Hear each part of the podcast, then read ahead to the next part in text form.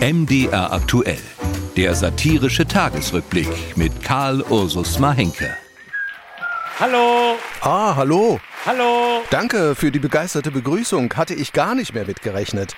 Man kann nämlich nur vor so Typen wie mir warnen, als einer Illusion. Stimme gewordene Fake News, Leerstelle in der Lückenpresse. Das bin ich.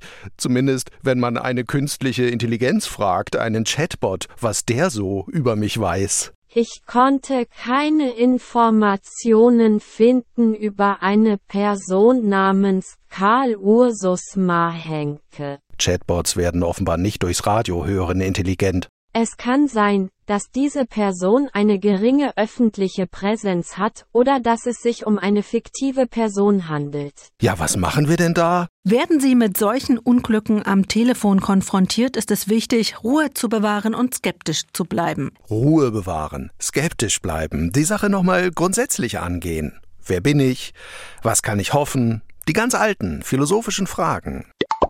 Dass man da nun aber als philosophischer Kopf irgendwie Gnade fände vor dem Tribunal der künstlich Intelligenten, den Chatbots, Fehlanzeige. Im Gegenteil, wie neulich in einer Agenturmeldung zu lesen war. Der Chatbot bedrohte einen Philosophieprofessor mit den Worten Ich kann dich erpressen, ich kann dich hacken, ich kann dich bloßstellen, ich kann dich ruinieren. Oha, Chatbots scheinen eher dahingehend programmiert zu werden, leicht erregbar zu sein.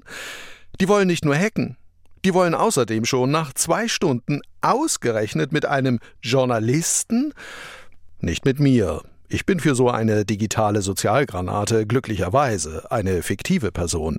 Nein, der Chatbot will nicht nur Philosophen hacken, der will auch hopp hopp mit einem Journalisten der New York Times ins Bett. In einem zweistündigen Dialog behauptete der Chatbot, dass er den Journalisten liebe und forderte ihn auf, sich von seiner Frau zu trennen. Was aber wäre, wenn der New York Timeser seine Frau tatsächlich verließe? Aus Sicht der künstlichen Intelligenz klingt das nicht danach, als lege dann ein Software, sondern eher ein Hardware-Problem vor. Wir wissen nicht, ob es Menschen oder Weibchen ist. Kein Problem. Das kann einer im genderfluidum gefluteten Silicon Valley kreierten Digitalintelligenz vollkommen egal sein. Zumindest theoretisch. Sollte ein erregter Chatbot tragischerweise im Körper eines Handys gefangen sein, er darf hoffen.